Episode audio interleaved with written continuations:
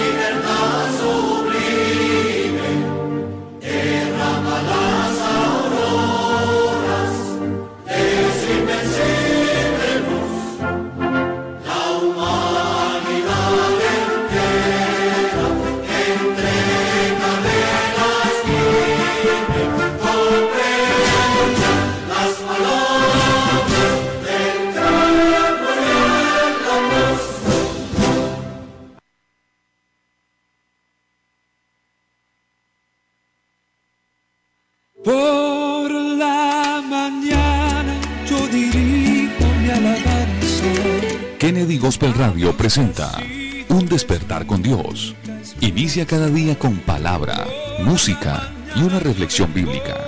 Un despertar con Dios. Dirige el pastor Carlos Hoyos. Bienvenidos.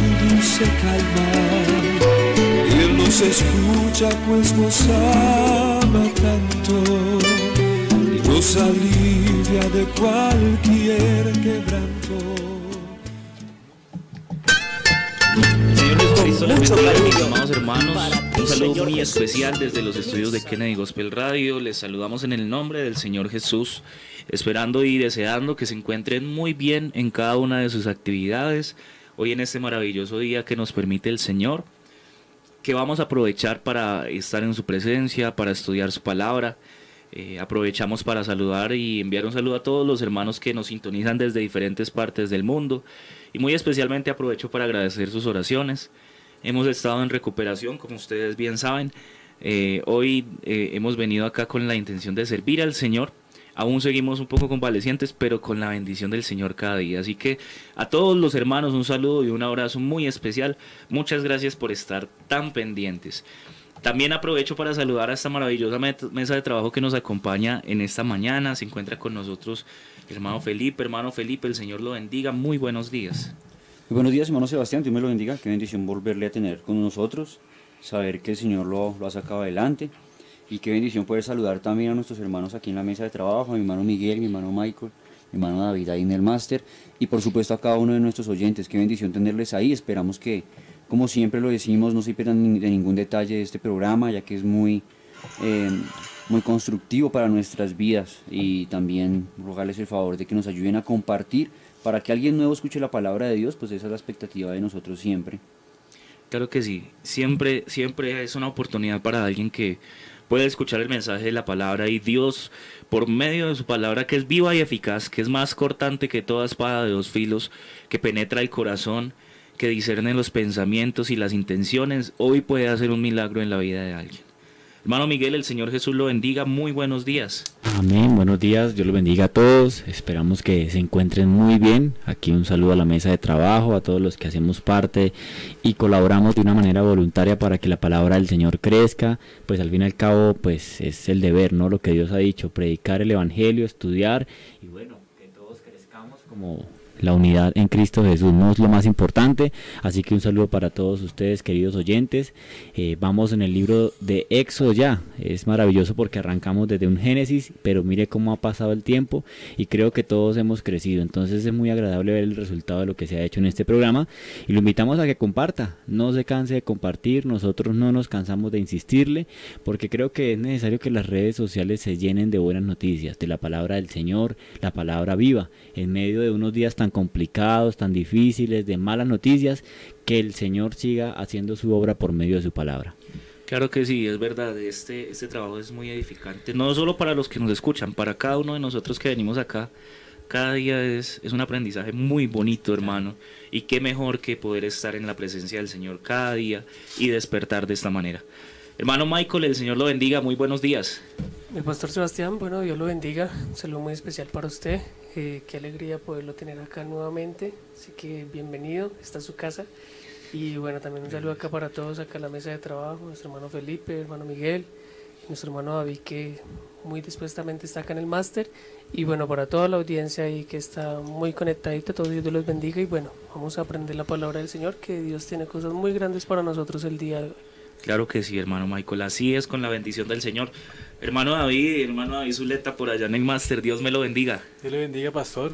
Un placer aquí delante de la audiencia de Kennedy Gospel Radio, verle nuevamente, verle ya con, con siempre sé que he tenido la voluntad de servir al Señor Jesucristo, pero ya verle frente a frente es, es grato. Hace mucha falta usted y su esposa aquí, Gracias, en, aquí en el templo, sirviendo al Señor Jesucristo. Amén, amén. Gracias, hermano. No, no se imaginan también la falta que nos han hecho los hermanos, los programas radiales. Uno mm, a veces considera, pues esto, esto, sí, claro, es nuestro trabajo, pero, pero es nuestra pasión. Entonces, cuando no está uno, se siente como, como que algo le falta. Pero gracias al Señor hoy tenemos la oportunidad de poder estar acá.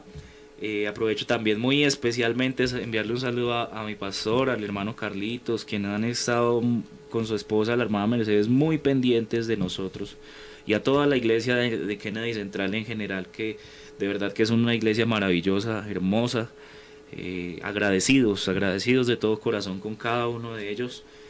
El Señor Jesucristo sea bendiciéndoles y multiplicándoles inmensamente su buen haber. Y nos vamos con una perla angélica. Esa no puede faltar, así que vamos a escuchar esta maravillosa perla y como dice nuestro hermano Miguel, ya estamos en el libro del Éxodo, así que regresamos en unos minutos para continuar con nuestro estudio de la palabra del Señor. Jesucristo hace el diagnóstico del corazón del hombre. Eso es lo que podemos deducir del capítulo 15, versículo 10 y 11 del Santo Evangelio según San Mateo. Leamos. Llamando así a la multitud les dijo, oíd y entended.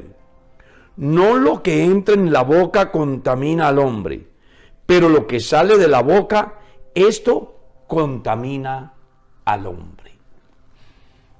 Cuando hablamos de diagnóstico, nos estamos refiriendo a una palabra que es muy común en nuestro tiempo, la cual escuchamos a diario de los expertos en salud. Ellos comienzan a indagar acerca de las diferentes manifestaciones que se da en el hombre en el momento que se presentan ante el médico para que les solucione el problema de salud. Recuerdo que alguna vez visité al médico y me preguntó sobre las enfermedades que habían sufrido mis padres y cuándo había comenzado yo a sufrirla y qué manifestaciones se daban, qué sentía yo. Todo para al final sacar un diagnóstico y decir, usted tiene tal enfermedad. Pues aquí Jesucristo hace el diagnóstico del corazón del hombre y dice que sencillamente de la abundancia del corazón habla la boca. Y Jesús dijo otra vez que no contamina al hombre lo que entra por la boca, sino lo que sale. Porque del corazón salen los adulterios, las fornicaciones y todas aquellas cosas que hacen que la obra de Dios de alguna manera se vea desagradable. Por eso es que es interesante comprender que como el hombre piensa, así es él. No puede un árbol malo dar frutos buenos, ni un árbol bueno dar frutos malos. Por los frutos los conoceréis. Cuando escuchas a alguien que habla de una manera descomedida, vulgar, ofensiva, que utiliza términos inadecuados, que es blasfemo, que vitupera, daña a los demás con sus comentarios, ya usted podrá saber cuál es la condición de ese hombre. ¿Sabe lo que dijo el profeta Jeremías? Engañoso y perverso es el corazón más que todos. ¿Quién lo conocerá? Y explica, yo Jehová que escudriño la mente y pruebo el corazón para dar a cada uno según sea su obra. Dios sabe perfectamente qué hay en la vida de cada mortal y de una manera particular se puede conocer en la forma como habla, cómo actúa, cómo se comporta. Es bueno entonces preguntarnos, ¿el léxico que utilizamos es acorde a lo que Dios estipula? ¿La forma como nos conducimos sobre la faz de la tierra está precisamente avalada por Dios y su palabra? ¿Nuestros pensamientos que luego llevamos a cabo se ajustan a lo que Dios nos enseña o es contrario? De ser contrario, entonces simplemente estará diciendo que su diagnóstico es malo, que estás enfermo, que necesitas la medicina y que esa medicina está en Cristo Jesús en la medida que usted pueda obedecer a Dios aceptarlo como su Salvador personal, poner en práctica su palabra. Si hoy Dios se pusiese delante de usted y comenzara a hacerle una entrevista para conocer lo más profundo que hay en su vida, ¿cree usted que su diagnóstico sería favorable? ¿O al contrario? Él diría, está enfermo espiritualmente, está al borde del abismo, no parece tener esperanza pero quiero hacerte saber que por grave que sea el diagnóstico hoy de tu vida espiritual, según tus comportamientos, aún hay oportunidad. Dios tiene la puerta abierta, la mano extendida, su voz audible diciendo, venga a mí todo el que esté trabajado y cansado y yo lo hago descansar. ¿Cuál es tu conducta? ¿Cómo vives? ¿Cómo hablas? ¿Cómo te comportas? ¿Estás al margen por completo de lo que Dios enseña? Pues da un giro de 180 grados. Vuélvete a Dios y estoy seguro que Él no solamente sanará tu cuerpo, sino que también sanará tu alma.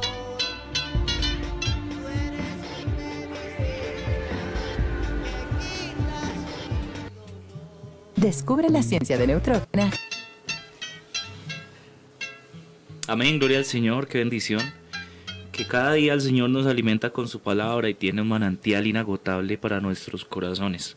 Y continuamos aquí en este maravilloso estudio de la palabra del Señor, así que vamos a leer en el libro del Éxodo donde nos encontramos, en el capítulo 2, del versículo 1 al versículo 10, hermano Miguel. Por favor, ayúdenos con la lectura.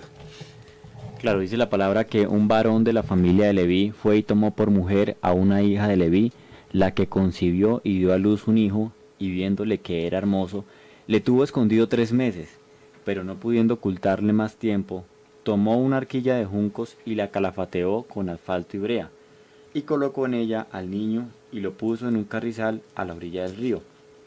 Y una hermana suya se puso a lo lejos para ver lo que le acontecería, y la familia de Faraón descendió a lavarse al río, y paseándose sus doncellas por la ribera del río, vio ella la arquilla en el carrizal, y envió una, una criada suya a que lo tomase. Y cuando la abrió, vio al niño, y he aquí que el niño lloraba, y teniendo compasión de él, dijo, De los niños de los hebreos es este. Entonces su hermana dijo a la hija de Faraón, ¿Iré a llamarte una nodriza de las hebreas para que te críe este niño? Y la hija de Faraón respondió, Ve.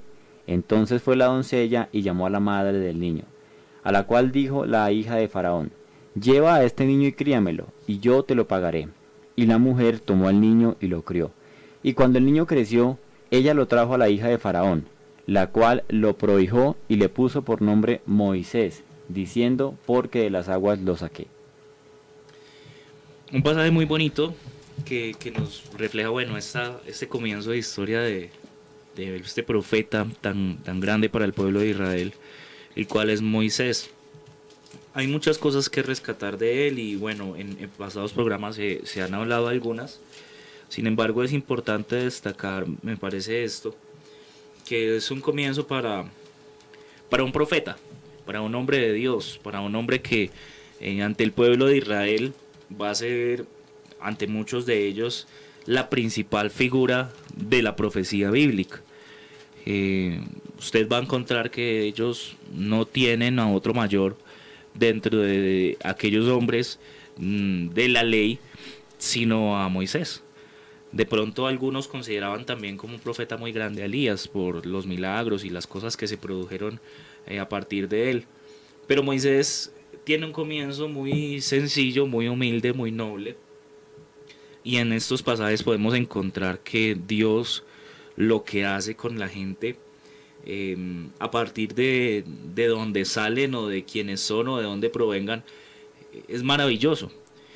Cualquier persona de nosotros para escoger a, alguien valiente, a alguien grande, a alguien fuerte, a un profeta, yo creo que el pensamiento de, de una persona eh, es que salga precisamente directamente de una familia muy reconocida, pero en el pueblo de Israel resulta que está esta problemática de que están cautivos en Egipto, de que el nuevo faraón que se ha levantado no conocía ni a José ni a sus hermanos, aparte que se han multiplicado mucho y él tiene temor de que les sobrevengan como enemigos, así que empieza a pedir a las parteras que hagan esta labor de matar a los niños. Y, no haciéndolo así ellas, eh, dice que hayan, hayan ellas gracia y favor delante del Señor. En el capítulo 1, en los últimos versos lo encontramos. Y el pueblo de Israel crece y se multiplica. Es así que al final, entonces, empiezan a tratar de eh, acabar con es- estos niños y, y esto, este origen pues viene a ser muy recóndito, ¿no? Porque pues vaya, vaya uno a mirar qué niños pudieron sobrevivir de entre ellos. Eh, la Biblia nos relata a Moisés, pero podríamos encontrar que, que hay una cantidad de gente que aún así y con todo esto que se pronuncia, eh, Dios le da la oportunidad de sobrevivir. Aquí en este texto entonces encontramos cómo la madre de Moisés eh, y su padre pues tienen a bien ocultarle y tomar una arquilla y ponerle eh, luego sobre el río para que de alguna manera él pueda ser salvo. Ellos de ninguna manera se imaginaron que, que se iba a encontrar con la hija de Faraón. Solo buscaban preservar la vida, solo buscaban que el niño no pereciera a causa de la persecución que se había levantado en contra del pueblo de Israel. De ningún modo ellos esperaban que esto fuera a acontecer, pero mira que los planes de Dios son perfectos. Claro. Es así que yo quiero trasladar esto a un pensamiento eh, cristiano nuestro. Y es que nosotros muchas veces no nos imaginamos las consecuencias que van a traer nuestras decisiones. Es más, a veces no consideramos qué puede llegar a ser Dios en determinada situación o en determinada circunstancia. Pero hermano, mire acá lo que hizo Jocabed, lo que hizo el padre de Moisés, eh, al, no tener en cuenta em, tal vez el pensamiento colectivo, sino más bien tratar de ir en pos de lo que Dios decía, de, perseverar su, su pueblo, de perseverar su hijo, de guardarle por encima de los principios que, que pudiera inculcar eh, el Egipto que los rodeaba. Hoy tenemos una iglesia que se levanta en medio de una persecución egipcia, en medio de un mundo que nos quiere inculcar valores eh, que van totalmente contrarios a los postulados bíblicos y a lo que Dios enseña. Tenemos una persecución tremenda y nosotros tenemos que decidir. Nosotros tenemos que ser arraigados en, en nuestra decisión de eh, llevar a nuestros hijos de la manera correcta.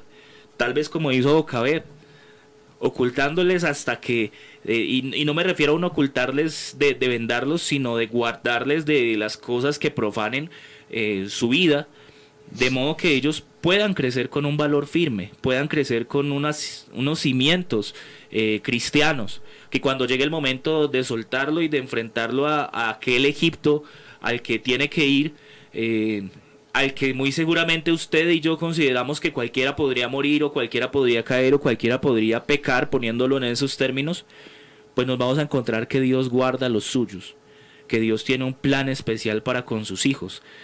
Mm, recuerdo lo que dice el, apóstol Pablo en una de sus cartas diciendo que em, los hijos que pertenecen a aquellos que son cristianos, por causa de su unión han venido a ser santos, de otra manera serían inmundos. Así que estos hijos que usted tiene en sus manos son un regalo que Dios ha puesto y que usted tiene que cuidar, que usted tiene que preservar, que está bajo su responsabilidad el tomar las acciones pertinentes para que crezcan de la manera correcta. Hace un momento detrás de cámaras hablábamos con, el hermano David acerca de su niña, que nos contaba que está en el coro distrital de niños, por ejemplo.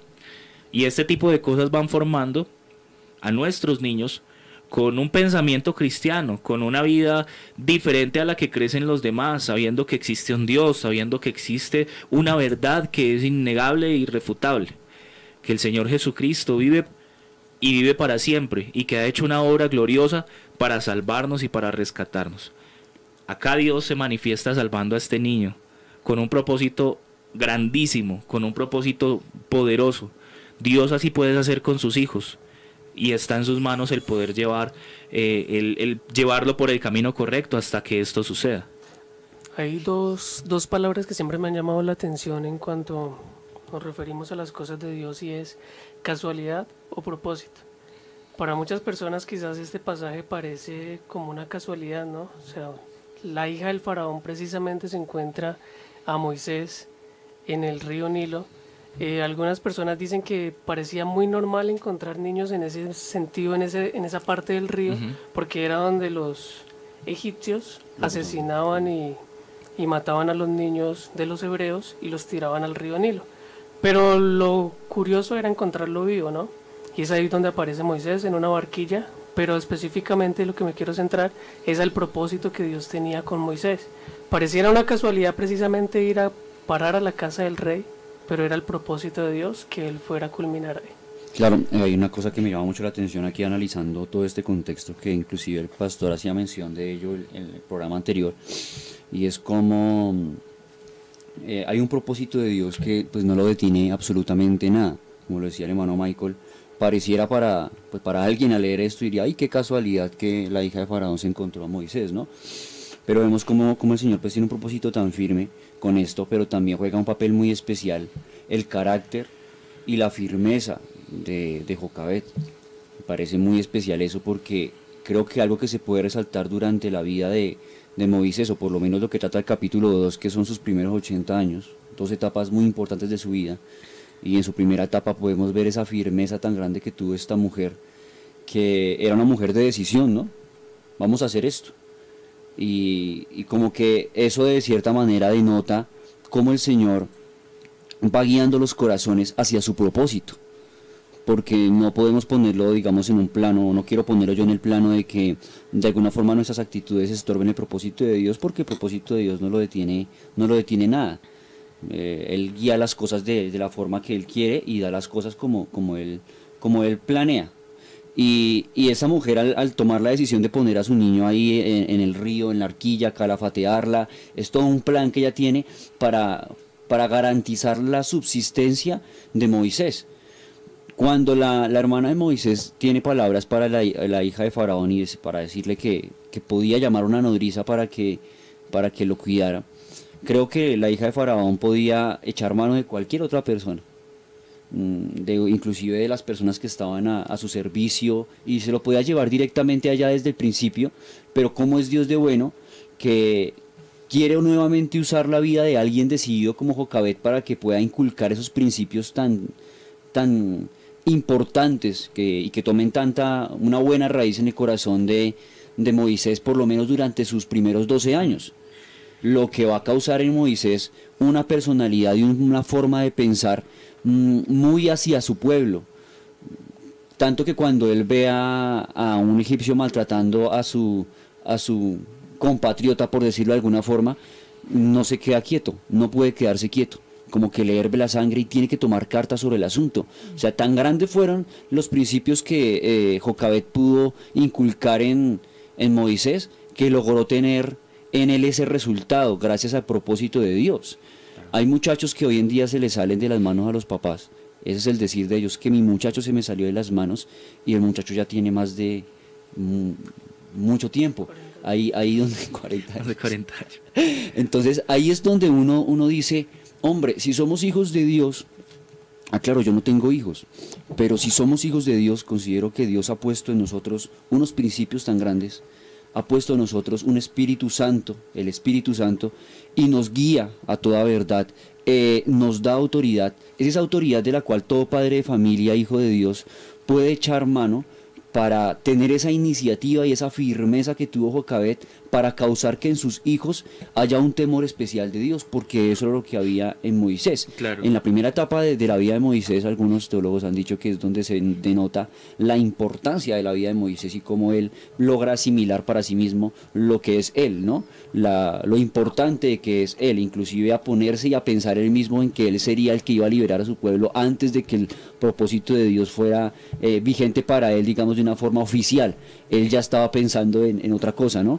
Y es como Dios después de esa etapa eh, lo lleva a otra etapa en la cual él va a ver que es todo lo contrario, ne- es dependiente de Dios. Y es muy bonito ver en esta primera etapa, que es la que estamos considerando, cómo, cómo con esa firmeza Moisés logra hacer lo que, lo que es, ¿no? Claro, ¿quién mejor que Jocabet para enseñar los principios e inculcárselos a Moisés?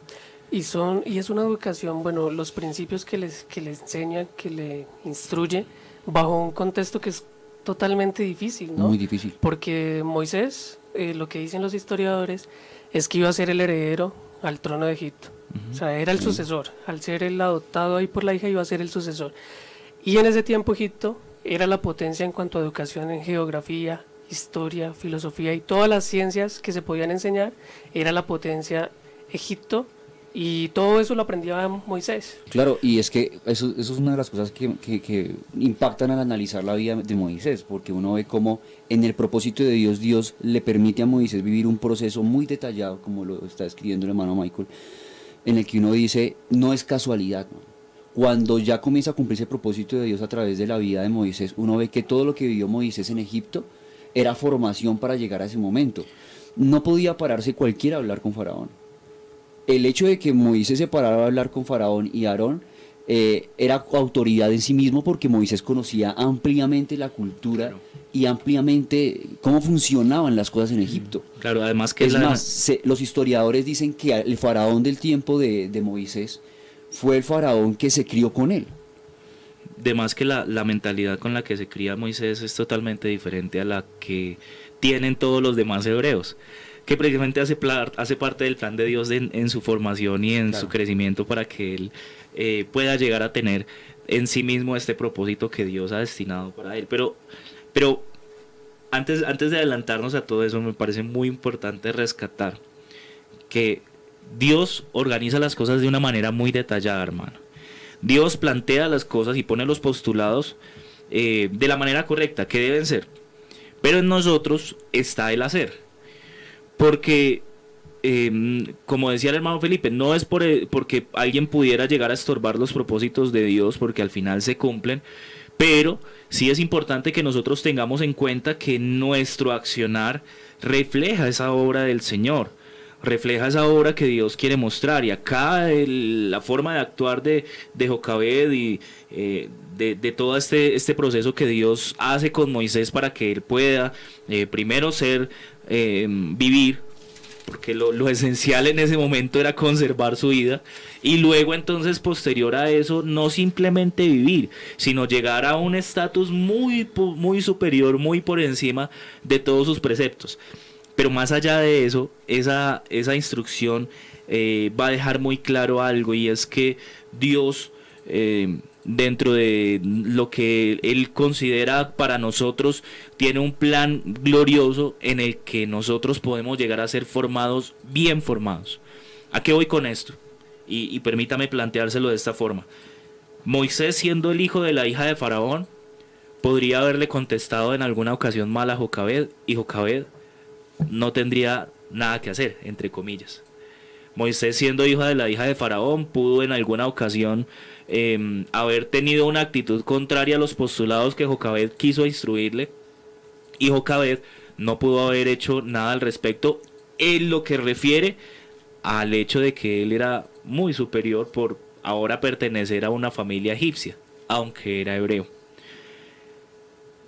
Nosotros pudiéramos pensar que hoy los muchachos se levantan con un pensamiento muy similar. Y es, no me puedes pegar porque enseguida yo te demando al bienestar familiar no me puedes decir nada que contrarie lo que yo pienso porque yo tengo una libertad de pensamiento, yo tengo em, una, una expresión particular, tengo una independencia, tengo una cantidad de cosas que el Egipto de hoy quiere inculcar sobre la vida de los muchachos. Y hermano, qué bueno que usted hoy tenga las herramientas que tiene Jocabed y es tener un Dios maravilloso que pueda hacer una obra gloriosa en la vida de sus hijos, de modo que aunque ellos pudieran parecer que están rodeados de un Egipto, siguen siendo hebreos. Y eso es lo que ha puesto Jocabed en el corazón de Moisés, que aunque él em, aparentemente y ante la sociedad es el hijo de la hija de Faraón, él sigue teniendo una cultura, él sigue siendo diferente, él sigue siendo uno de los apartados, él sigue siendo uno de los que pertenecen a ese pueblo especial, que no hace parte del montón que no es eh, lo que lo que quiere enseñarle el mundo, sino lo que su madre le ha mostrado a través de lo que es la enseñanza bíblica de quién es Dios. Claro, es lo que lleva Moisés, o pues lo que escribe el escritor a los hebreos, ¿no? Que Moisés rehusó llamarse hijo de la hija de Faraón. Pero, pero este propósito él lo va a entender mucho más adelante. Digamos que en este plano acá vamos a tener una instrucción y eso es lo que va a fortalecer esos principios para que Moisés en algún momento pueda llegar a decir es que yo no soy igual que ellos. Y así es que va a pasar con sus hijos cuando lleguen y se presenten en un colegio y se encuentren con una situación en la que ellos tengan que tomar una decisión y definitivamente al enfrentarse a ella se den cuenta que ellos no son igual que el montón. Claro, a eso iba. porque, me lleva, me lleva a pensar, me lleva a pensar que nosotros hay contextos o hay lugares o situaciones que parecen ser cómodas, ¿no? Ahora que ustedes hablaban acerca de la historia de Moisés y que estaba en el Palacio Real y que gozaba de beneficios muy, muy cómodos, la verdad, porque quién no querría tener esos beneficios, ¿no? Una educación, una cultura, tener la facilidad de varias cosas que seguramente en la infancia era muy difícil de, obtenerlas. Pero pensaba ahora que hay muchachos que narra la Biblia que, aunque estuvieron en contextos cómodos, no pertenecían a ellos. Es lo que pasa con Daniel y sus amigos en Babilonia que estaban en una tierra ajena, pero el rey les ha puesto a disposición la comida y muchas cosas más y ellos no, no acceden a eso porque saben que no pertenecen allí. Vemos a un Moisés, vemos a un José anteriormente que estaba también pues esclavo pero gozaba beneficios en la casa eh, de Potifar pero no podía acceder a todas las cosas que habían allí. Es decir que tenemos que marcar la diferencia y eso va basado en la instrucción que ha dado nuestros padres, ¿no? A nosotros, a los hijos, porque creo que eso queda marcado en el corazón y, la, cuestión moral es más importante de los deleites que ofrece el mundo, ¿no? Es tremendo, es muy bonito. Hoy, hoy tenemos personas que justamente, como dice el hermano Miguel, pues, aunque han conocido al Señor, están cómodos en este contexto, ¿no? Y pareciera que es más fácil defender lo que tienen aquí en su comodidad eh, efímera que, sus principios, ¿no? Y es ahí donde nosotros vemos padres que se han relajado y han eh, delegado de alguna manera la función de la formación de sus hijos a las instituciones. Claro.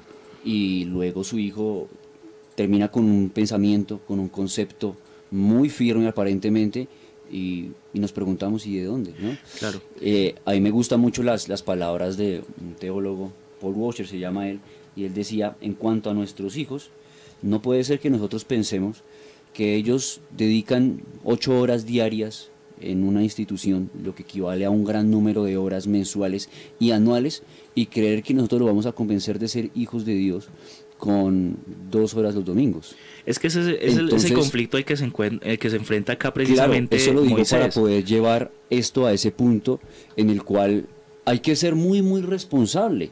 ¿sí? Jocabet es, ella no se lava las manos o no se queda cómoda pensando en, uy, qué bien casualmente a Moisés se lo encontró la hija de Faraón.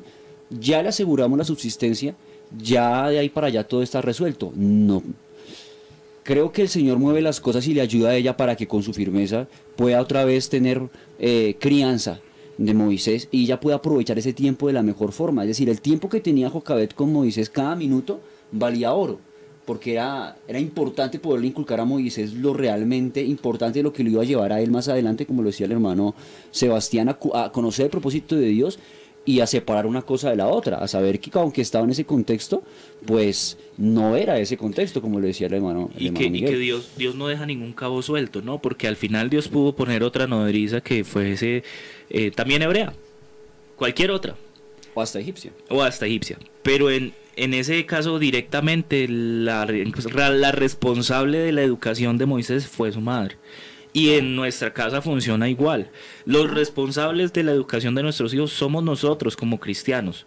Somos nosotros como padres cristianos los que tenemos que inculcar esos valores y esos principios. Como decía el hermano Felipe, esto no depende de una institución, no depende de- del comité de escuela dominical los domingos en la mañana o los días que se hagan las clases, no depende del pastor en las predicaciones meramente. Depende de un padre y una madre que tengan claro quién es su Dios y que eso lo metan en el corazón de sus hijos. Y yo creo que todos nosotros hemos vivido experiencias como esas. Ahora me viene a la mente cuando era niño que nos ponían en, en- en la iglesia católica a hacer esa fila para recibir eh, la cruz de ceniza que llaman ellos. Y, y yo era el primero que le decía al cura que a mí no. Pero yo era un niñito de 4 o 5 años. Y eso no lo hace uno de su propia conciencia, sino Claro. de aquellos valores, aquellos principios que han metido nuestros padres en, en nuestra vida, en nuestro corazón, que nos han hecho saber que somos diferentes. Acá Moisés se encuentra con esta realidad. Sabe que usted me hace pensar ahora que habla acerca de eso, hermano Sebastián, la importancia de que al niño solamente, no solamente se le lleve a la escuela dominical, porque creo que es algo complementario para la educación cristiana, ¿no? Pero la importancia de que al niño se le enseñe la palabra del Señor, que se le lea, que él se le enseñe a orar, ¿no? Porque creo que son dos cosas que van a marcar la, la diferencia en un mundo tan, tan diferente, ¿no? Tan, tan socialmente destruido, digámoslo así pero la importancia de que el niño, por eso es que el versículo dice, instruye al niño en su camino, y esa palabra instruir es muy completa. Bueno, ciertamente todos los que estamos acá no tenemos, bueno, aparte el hermano David, no tenemos hijos, ¿no? Pero yo creo que la mayor instrucción es la que se encuentra en la palabra del Señor, y eso nos va a llevar como un manual de vida para que cuando lleguen ellos podamos criarlos en un camino correcto. Y como usted lo dice, y creo que a todos nos ha pasado, porque incluso a mí también, cuando nos llevaban al colegio, sabíamos que eso no estaba bien, que no era lo correcto. Y hacíamos parte de ese grupo que se separaba porque no participaba de la eh, cultura tradicional o la religión tradicional, ¿no? Pero creo que nosotros somos llamados a hacer la diferencia en esa área. Hay un, Claro. punto, hay un punto muy importante ahí, porque digamos que alguien podría pensar, tan santos ellos, ¿no? No, no, no. es pero, que- pero yo quiero aclarar algo, o sea, me gustaría apuntar algo y es el hecho de que, de que nosotros pues no tenemos hijos, pero somos hijos. y hemos recibido una instrucción de parte de nuestros padres que no sale de ellos, sino que tiene un punto firme que es la palabra de Dios. Eh, instruye al niño en su camino y aun cuando fuere viejo no se apartará de él. Hay mucho trecho en la vida de un muchacho, hay muchas, muchos conflictos a los que se enfrenta una persona, hay etapas muy difíciles y no hay una enseñanza específica a donde usted pueda recurrir a donde le enseñen a ser padre, porque es que las personas son muy difíciles de guiar. Pero si hay una palabra de Dios. Orientación. Eh, y esa orienta mejor que nadie. Y cuando a veces los padres muy fieles a Dios han, a- a- se han esforzado en, en instruir en el camino del Señor a, a sus hijos, a crearles pensamientos con base en la palabra de Dios y como lo decía el hermano Sebastián y el hermano Miguel, claro, nos hemos enfrentado a cosas en las instituciones donde definitivamente decimos, no, eso no, por favor, porque yo soy diferente, ¿cierto? Pero ahí sí hay puntos en la vida donde el camino puede torcerse, ¿no? ¿Y qué pasó con mi hijo? Mi hijo un tiempo estuvo en la iglesia, en la niñez, y ahora yo pido oración por él porque es que no quiero volver a la iglesia. Puede darse. Pero hay un punto en el cual la palabra de Dios quedó en el corazón, donde comienza el Espíritu Santo a recordarle al muchacho, y cuando se encuentra en la crisis, como le pasó al hijo pródigo, ¿no? Eh, vuelve en sí, vuelve en sí, y vuelve a sus bases. Entonces, yo lo digo porque uno ve muchos comentarios en todos los programas de padres que piden oración por sus hijos.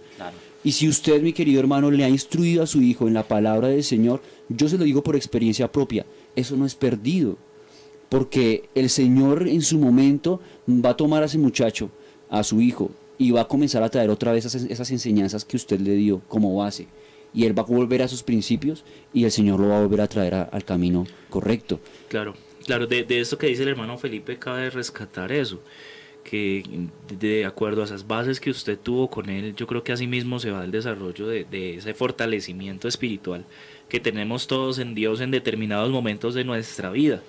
Claro, yo recuerdo cuando venía a las clases de escuela dominical de niño, pero más recuerdo cada noche cuando mamá eh, se acostaba con nosotros, nos leía la palabra del Señor, o sea que nos acostaba, nos acostaba a dormir, nos leía un salmo, un proverbio, hacía que nos lo aprendiéramos, orábamos juntos y a dormir. En vez de un cuento le instruía con la palabra. Eso, eso para mí quedó metido en mi cabeza y, y es algo que, que quedó en mí cada noche. Yo desde niño nunca pude acostarme sin antes leer la palabra y dormir.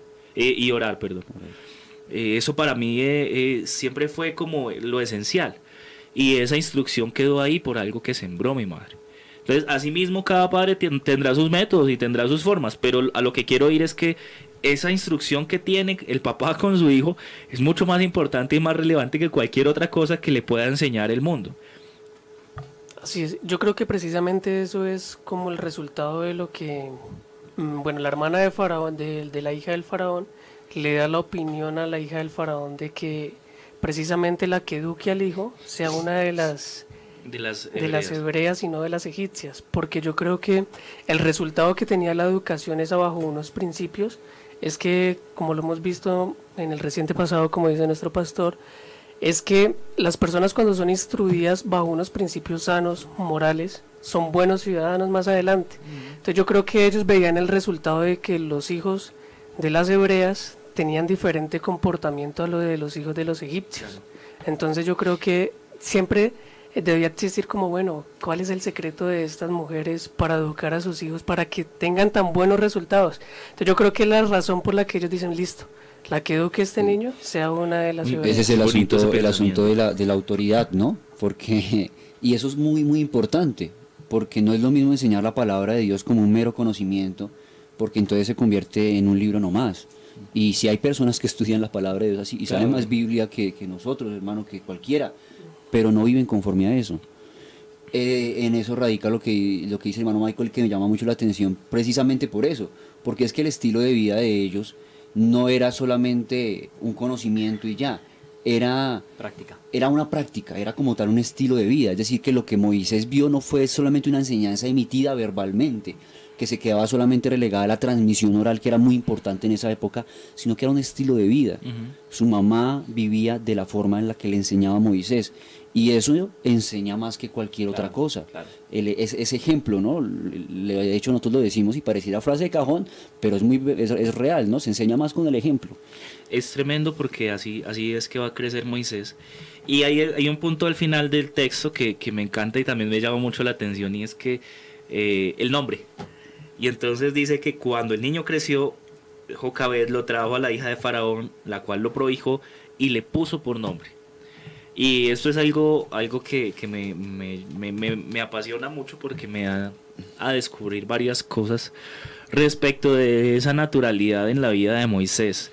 Y es que a pesar de que Moisés tiene un nombre egipcio, porque claramente se lo puso fue la hija de Faraón, Claro, claro. Y, y dice eh, Scofield en su comentario que ese nombre eh, es común o era común en ese tiempo entre los egipcios. Entonces, eh, a pesar de que Moisés tiene un nombre egipcio, no es un egipcio. Y pueda que hoy suceda así con alguna persona que nos esté escuchando. Que usted tenga un nombre, y no me refiero a un nombre con el cual se le llame, sino a, a una forma en la que lo perciben eh, las personas eh, externamente, por fuera de la iglesia. Tal vez usted tiene un cargo muy reconocido, de mucho estatus, o tiene su empresa, qué sé yo, pero usted no es un egipcio cualquiera. Usted no tiene esa misma naturaleza y, y por lo tanto no tiene que vivir de la misma forma. Claro, usted pueden llamarlo como quieran llamarlo, doctor, em, señor abogado, el, el señor psicólogo, el profesor, pero más allá de esa cosa que usted tiene, de ese nombre que usted tiene que le implantó la sociedad, hay un principio moral que usted debe tener guardado en el corazón. ¿Y por qué hago mención a este comentario? Bueno, porque hoy necesitamos cristianos que sean cristianos en medio de su entorno. O no necesitamos cristianos que vivan eh, am- apercollados diciendo que, que es que el mundo, que es que no puedo decir, que es que no puedo hacer. No, necesitamos gente que esté convencida de lo que cree y de que lo que cree es más importante y más valioso que cualquier otra cosa. ¿Y, y a qué voy específicamente? Bueno, tenemos una sociedad que hoy quiere inculcar una cantidad de pensamientos y nosotros tenemos que estar en la condición y en la disposición de enfrentarnos a ellos. Claro. No hace muchos días hablaba con una hermana que ella es psicóloga y ella me contaba que en medio de una de sus sesiones, con, de, de sus prácticas con, con una eh, joven, esta, mm, resulta que, que esta muchacha estaba endemoniada. Y en medio de la sesión el, el demonio pues se rebotó y ella eh, entonces se vio confrontada, ¿no? Si trato esto como un episodio psicótico, que es lo que dijera la psicología, ya tuvo un episodio psicótico y entonces hay que medicarla, hay que calmarlo, un, episodio religioso psicótico llaman ellos, o yo entiendo que esto es, es algo que proviene de- del mal y, y simplemente lo representa. Entonces ella enseguida actuó, le invocó el nombre del Señor Jesús y al momento la muchacha eh, quedó libre. Pero entonces este tipo de situaciones o este tipo de conflictos nosotros nos enfrentamos todo el tiempo y tal vez no de esta misma índole con un demonio, con un espíritu, pero sí con un pensamiento, sí con un modo de pensar. Entonces resulta que el jefe de la empresa es torcido y realiza sus, sus negocios chuecos y yo como cristiano, ¿cómo me voy a enfrentar ante esa realidad?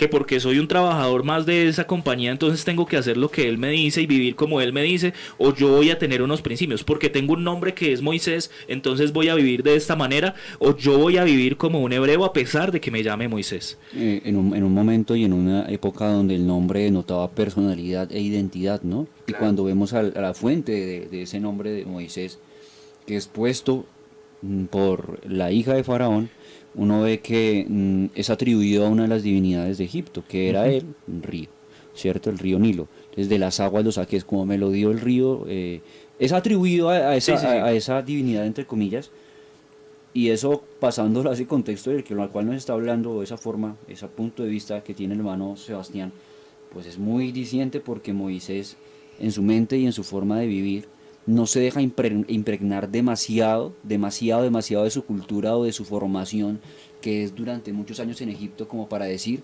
yo soy heredero de Faraón, me voy a quedar acá, ¿sí? Sino que es algo como más, es algo superior, ¿no?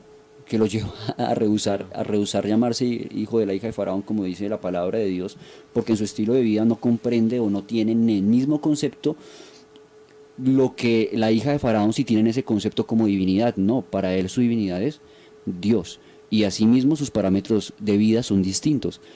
Así nosotros, ¿no? El mundo puede decir, para mí esto es muy valioso. Y esperan que usted, como amigo, como familiar, como empleado, como, ¿qué más podríamos decir? Usted lo tome de esa misma forma. Y es ahí donde nosotros necesitamos firmeza y pararnos en nuestro lugar, en nuestro sitio. Hermano Miguel hacía referencia a Daniel, ¿no?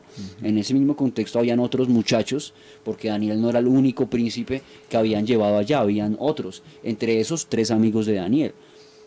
Y es muy diciente usted, eh, cuando ve el relato de Daniel, en ese momento donde han ya eh, fundido una estatua y al sonido de la música todos tienen que postrarse y adorar, ver como esos tres puntos negros en medio de toda una gente que se postra, verlos de pie, que se quedan firmes en cuanto a eso, porque hay un punto en el cual nosotros debemos eh, respetar, ¿no? Hay un límite, hay un límite. La gente dice, bueno, respétenme mis creencias, mm, respétenme mi- mis, mis, mis decisiones, y bueno, hay cierto punto en el cual también necesitamos que se respeten las nuestras, ¿no? Porque si lo pasamos a, a ese punto, Moisés estaba justo en, en lo más candente de lo, que te- de lo que era la cultura egipcia Claro. aprendió muchas cosas. De hecho, su estilo de vida tuvo que haber sido muy, muy, muy similar, pero había un punto límite en el cual él se paraba firme. Claro, es que, es que estaba mirando, eh, iba al comentario de los tres muchachos, igual retomando lo mismo. eh, le habían colocado nombres que no eran los de ellos, ¿no? Pero Eh, su identidad no había cambiado. Mesac y Abednego, que eran nombres de ídolos de, de esa tierra de Babilonia. Y Daniel muy- también, Belsasar. Pero, pero ellos eran Ananías, Misael y Azarías, Sí, Daniel. y ellos, eh, eso es a lo que vamos, ¿no? por encima de lo que la gente quiera imponernos, porque lo único común que tenía Moisés con la hija del faraón era el nombre, porque ella lo puso, es lo único. Pero creo que nos vamos a, marcar en una sociedad que necesita la diferencia. En estos tiempos, hablaba el pastor hace unos días que hay un colegio donde ya les dicen a los niños que ustedes pueden ir vestidos de niños o vestidos de niñas, como quieran. Y es en ese punto donde la sociedad cristiana, la comunidad cristiana tiene que marcar la diferencia, porque aunque la sociedad diga que no hay género masculino ni femenino, tenemos que marcar la diferencia porque la palabra del Señor sí lo dice, ¿no? Claro. Ahora, hay, otra cosa que, que, que, pensando lo que estaba diciendo el hermano Miguel, veo que se puede anotar y apuntar, y es el hecho de que Egipto para Moisés es una herramienta que Dios está usando. Digamos que no, no se puede tomar o Moisés no lo podía tomar, y así mismo nosotros las bendiciones que Dios nos da momentáneas, como el empleo en el que estamos, el momento en el que estamos pasando, es una herramienta momentánea que Dios está usando para bendecirnos. Porque si usted le pregunta a un egipcio de ese momento, déjeme decirlo de esta manera, pues él se va a arrepentir de haber criado a Moisés, o más bien no habría criado a Moisés ni le habría dado sus beneficios sabiendo que Moisés iba a ser el líder del pueblo que les iba a poner el pie encima después. ¿sí?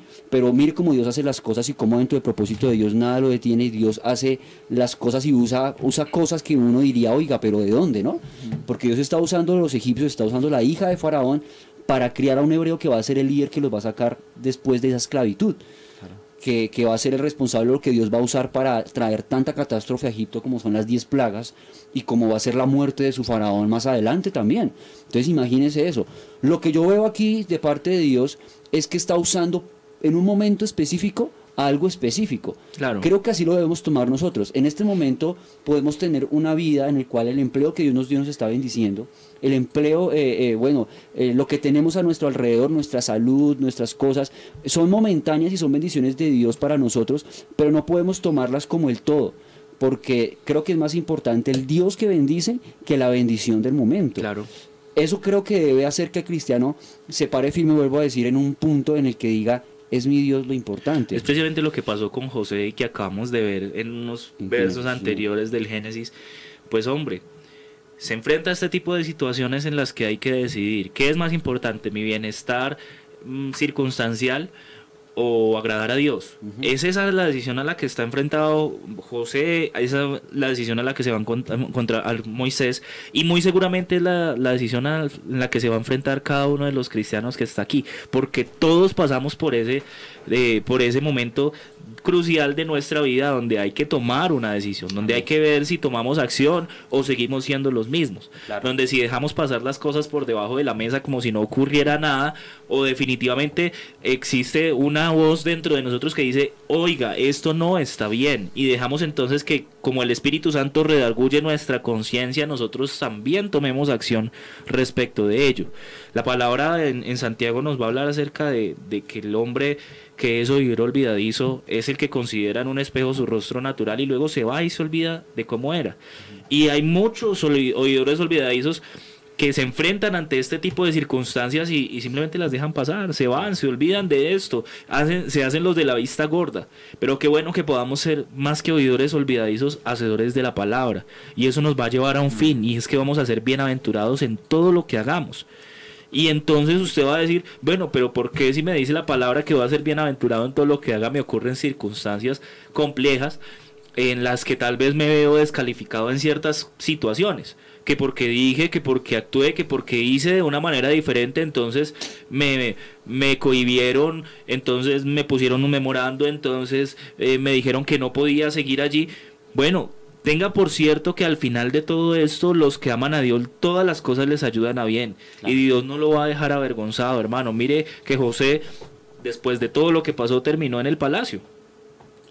Mire a Moisés que en medio de todas las circunstancias que vivió durante sus 80 años de vida en los que tuvo que salir huyendo de Egipto, en los que estuvo peregrino en el desierto, en los que luego tuvo que volver, al final recibió lo que esperaba de parte de Dios y es que Dios libertó a este pueblo con gran poder y gloria por la mano eh, de Dios en, Moisés. Esto es algo extraordinario que nosotros no podemos sacar de nuestro contexto cristiano, porque es que esto no es una fábula. Esto es una vivencia, esto es algo real.